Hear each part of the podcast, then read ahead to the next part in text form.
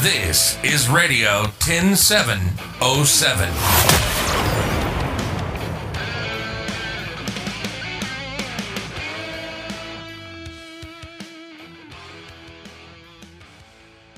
Heute mit Michael Reischer. Herzlich willkommen bei Radio 10707.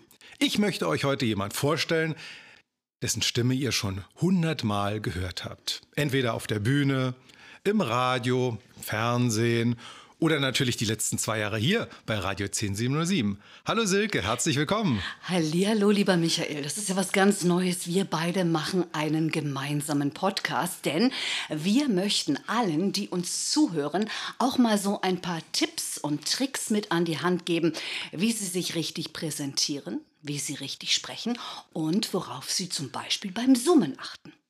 Genau. Und warum sind wir auf die Idee gekommen? Wir haben ja schon viele, viele Podcasts mit euch gemacht, für euch gemacht, ähm, haben viele interessante Menschen vorgestellt und haben aber festgestellt, wir können ja neben dem Podcasten auch noch was ganz anderes. Und die Idee kam mir neulich dazu, als ich Silke mal als Kameramann begleiten durfte, ähm, zu einem Medientraining. Und das war hochinteressant und ich habe zum ersten Mal gesehen, live, wie Silke das macht und fand das ganz, ganz toll und dachte mir so, Mensch, darüber müssen wir mal reden, weil ähm, Sprechen ist erstmal nicht unbedingt jedem gegeben, vor einer Kamera schon gar nicht. Ähm, und wenn man Auftritte hat, die vielleicht sehr, sehr wichtig sind, weil ich habe meinen Chef, ich habe einen riesen äh, Kunden vor mir oder ich habe äh, in meiner eigenen Firma ein Auditorium, vor dem ich sprechen möchte. Und dann kann ich natürlich vorher bei Silke ein Medientraining buchen. Ja, das Wichtige ist wirklich das richtige Atmen.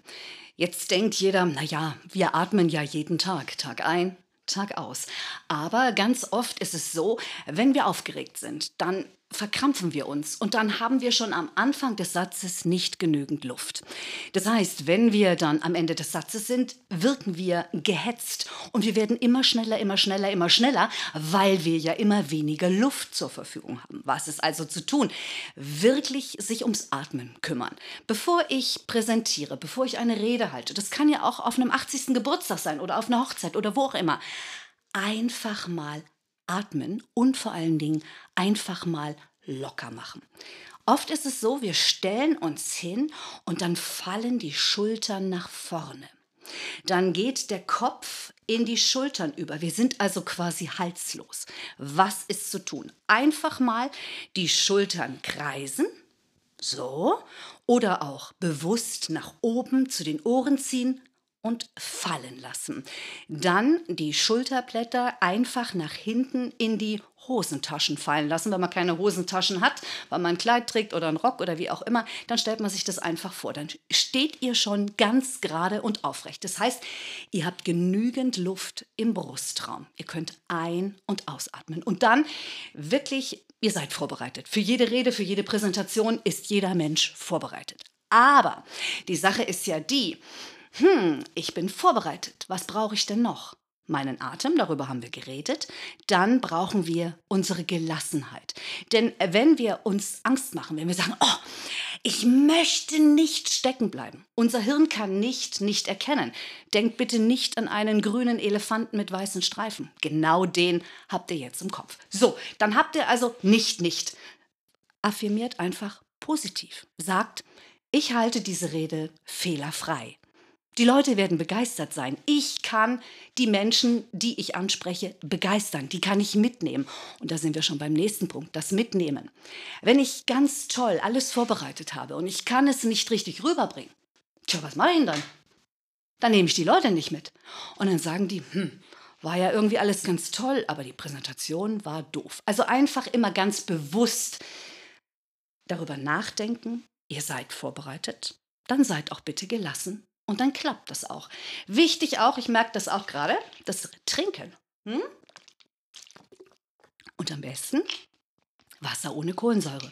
Und wenn ihr Kaffee trinkt mit Milch, lasst den Kaffee bitte ohne Milch, denn wenn ihr Milch nehmt, zieht ihr Fäden im Mund. So, das war eigentlich mal so das Gröbste. Okay. Ähm, was mache ich eigentlich gegen die Nervosität? Also ich merke das bei mir.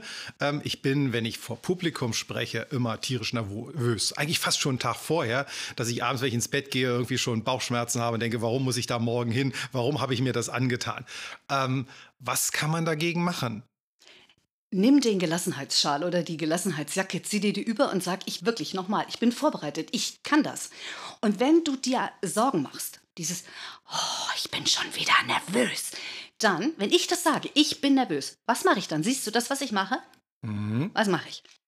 Zusammen. Ich ziehe mich zusammen. Ich ziehe meinen ganzen Körper zusammen. Ich bin auf ähm, Fight or Flight und ich bin nicht bei mir. Klingt blöd, aber es ist wirklich ganz einfach. Seht zu, dass ihr euch richtig hinstellt, dass ihr euch positioniert, dass ihr die Beine ein bisschen auseinandernehmt, dass ihr euch locker macht. Und locker machen geht übrigens auch, indem du dich normal hinstellst, lässt deine Füße ganz fest am Boden und dann schüttelst du den ganzen Körper. Alles schütteln. Den Kopf schütteln, die Arme schütteln, die Schultern schütteln, den Hintern schütteln und die Beine schütteln. Das solltest du aber nicht machen, wenn du schon auf der Bühne stehst, oder?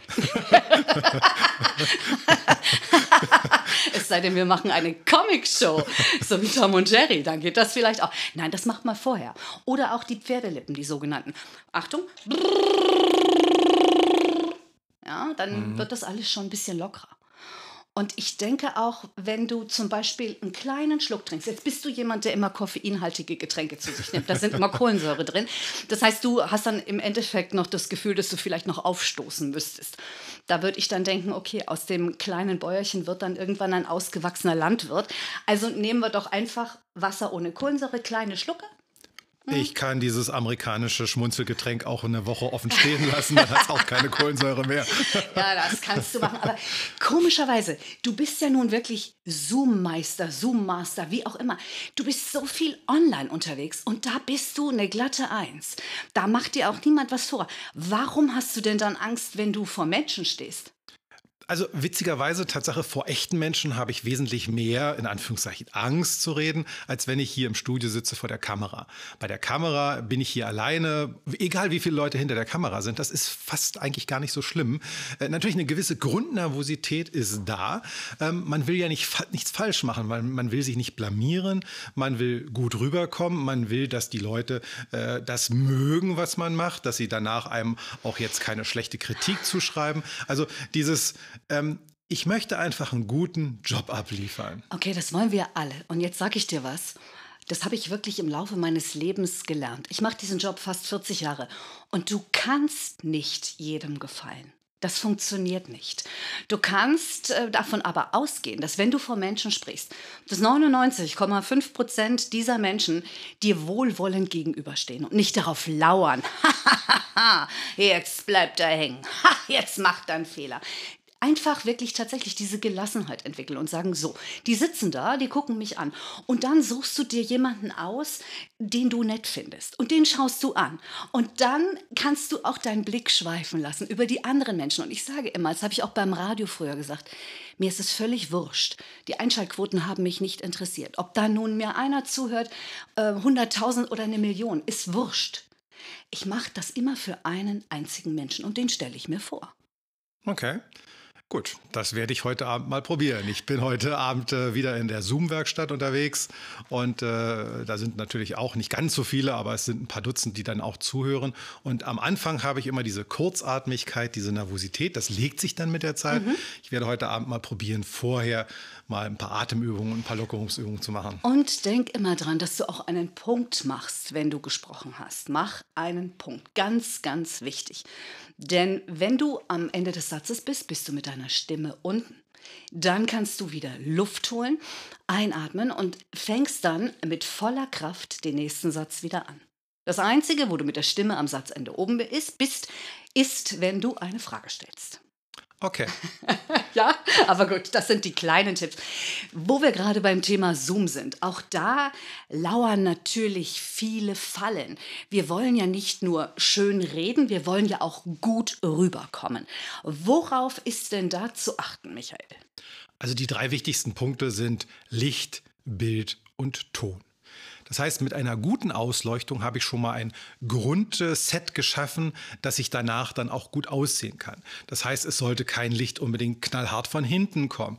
Ich sollte auch kein Licht direkt von vorne haben, das blendet. Oder wenn ich Brillenträger bin, dann sind Ringlichter schlecht, weil ich dann in dem, in dem Brillenglas spiegeln sich dann die Ringe. Das sieht halt nicht unbedingt äh, gut aus. Das heißt, Licht sollte in der Regel von oben kommen. Wenn ihr mal in ein klassisches Fernsehstudio schaut oder morgens mal Frühstücksfernsehen schaut, ihr seht da keine Scheinwerfer rumstehen. Die hängen alle an der Decke und machen ein gutes Licht von oben. Das heißt, wenn ihr die Möglichkeit habt, ähm, in eurem Homeoffice äh, oder zu Hause ähm, das Licht irgendwie auf ein Stativ zu stellen und es von schräg oben kommen lassen, habt ihr schon mal eine gute Möglichkeit. Mhm. Das klingt im wahrsten Wortsinn einleuchtend.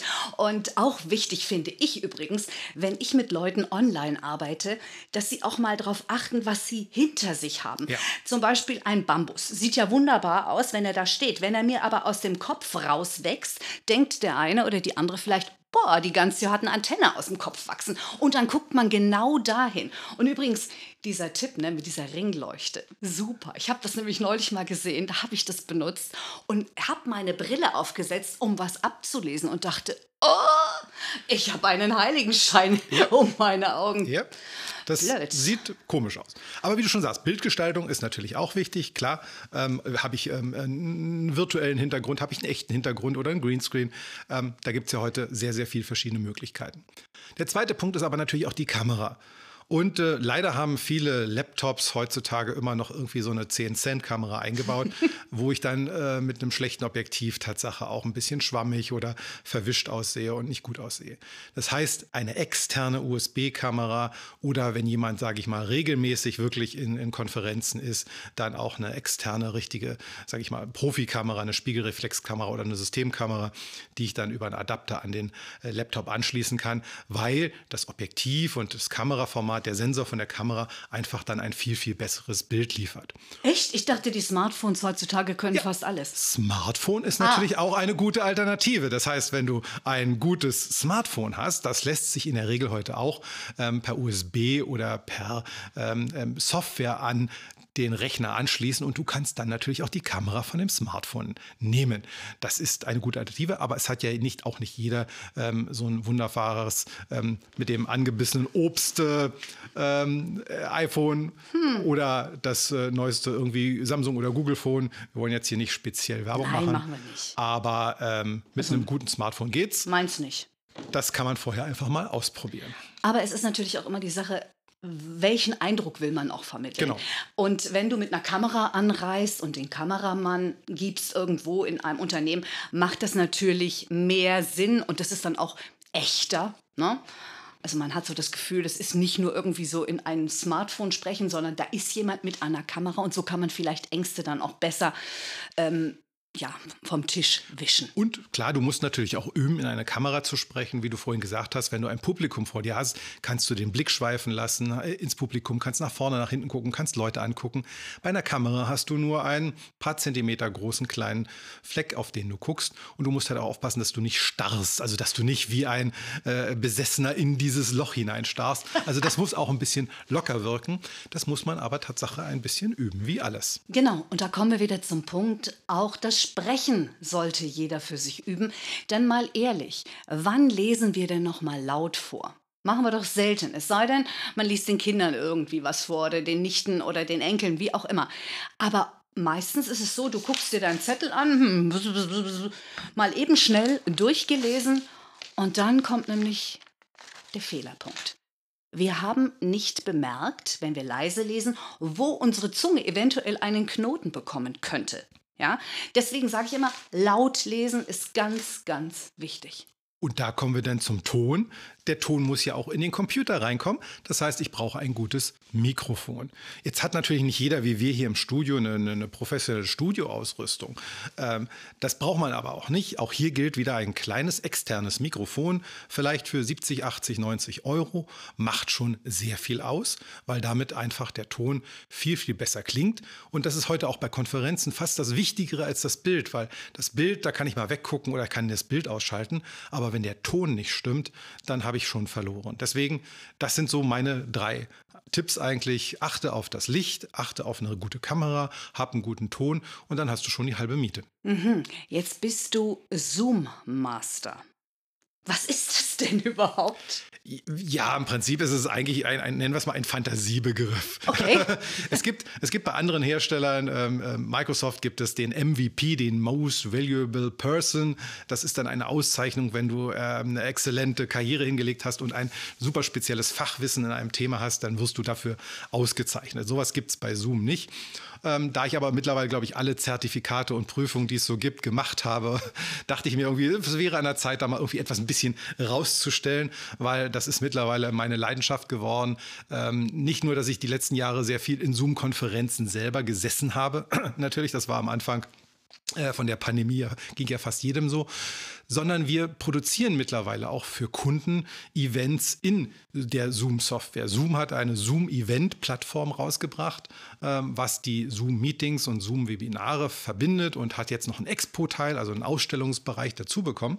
Und wir haben schon einige Kunden, die sagen, sie möchten ihre äh, Veranstaltung halt nicht nur klassisch streamen auf mhm. YouTube mhm. oder ähnliches, sondern sie möchten, weil die Leute kennen einfach das Zoom schon aus ihrer täglichen Arbeit. Und es ist viel leichter, sich dann damit zurechtzufinden. Und deswegen machen wir Events mit Zoom-Events.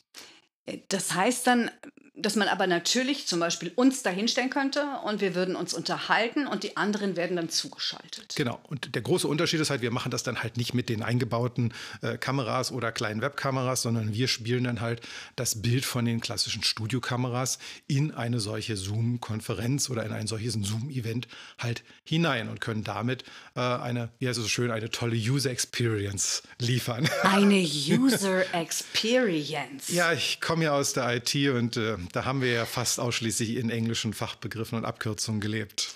Okay, also ich meine, eine User Experience mag ja ganz nett sein. Da muss man aber, wie wir es gesagt haben, auf den Ton, auf das Bild, auf das Licht und auf die Sprache achten. Und dann wird es auch eine runde Veranstaltung. Und ich glaube wirklich, wenn man sich ein bisschen da reinfuchst, dann wird es ja gleich um Längen besser. Und dann sieht man es ja auch, dass es was gebracht hat. Vor allen Dingen, wenn du zum Beispiel, manche Leute setzen sich ja ähm, mit dem Rücken zum Fenster. Ne? Mhm. Und dann habe ich das Gefühl, wenn ich mit denen rede, das ist wie so ein, wie so ein Schatten. Yeah, nur so, yeah. Und dann denke ich so, okay, was Klar. machen die jetzt für ein Gesicht? Kann ich gar nicht erkennen. Egal, wie sehr ich dann auch in den Bildschirm reinkrieche. Genau. So, und damit haben wir im Prinzip, ähm, ähm, ähm glaube ich, euch gut mal erklärt, ähm, was Silke und ich so machen. Also Silke macht das vor der Kamera, dass die Protagonisten vor der Kamera ordentlich ihren Content rüberbringen können. Und ich sitze meistens auf der anderen Seite, hinter der Kamera oder am Regiepult und sorge dafür, dass das, was da aufgezeichnet wird, auch perfekt dann ins Internet in eine Konferenz oder in einen Livestream kommt. Und ich muss ehrlich sagen, das ist ganz toll, dass dieser, diese Idee für diesen Podcast entstanden ist auf unserer gemeinsamen Fahrt zu einem Auftraggeber. Und es hat auch einfach so viel Spaß gemacht. Und dann haben wir gesagt, wir stellen immer so viele Menschen vor, aber über uns reden wir nie. Und das haben wir jetzt einfach mal gemacht, uns getraut. Und wir freuen uns, wenn ihr diesen Podcast gerne weiter teilt Genau, Silke, die Frage, die du ja immer stellst, ist, wenn jemand jetzt dich erreichen möchte außerhalb von Radio 10707, wie kann er dich dann erreichen? Du hast doch eine Webseite oder eine E-Mail-Adresse. Ja, also ich bin bei LinkedIn zum Beispiel wie ganz viele, ja, mit meinem richtigen Namen Silke Ganzjör. Und ansonsten habe ich noch eine Homepage, die da heißt www.silkeontour.de. Alles zusammengeschrieben. Und Silke mit Y. Gut, also wenn ihr Silke erreichen wollt. Und wie erreichen wir dich? Mich erreicht ja auch in den Social Medias natürlich, Michael Reischer. Ich bin sehr leicht zu finden äh, in LinkedIn, äh, Facebook und Co. Und die Firma For Green TV genauso. Und auch die Webseite ist www.forgreen.tv. Hey, und eins müssen wir noch erwähnen. Ja? Deinen großartigen Ü-Wagen. Da möchten wir doch demnächst mal wieder Podcasts aufzeichnen. Mit dem Ü-Wagen durch die Gegend brausen und da steht überall On Air dran. Also, es ist einfach toll. Das machen wir. Du hast wirklich jedes Instrument, jedes Equipment für jeden Event und jede Veranstaltung. Also von daher. Prima. Danke. Schönen Tag euch. Danke fürs Zuhören. Tschüss.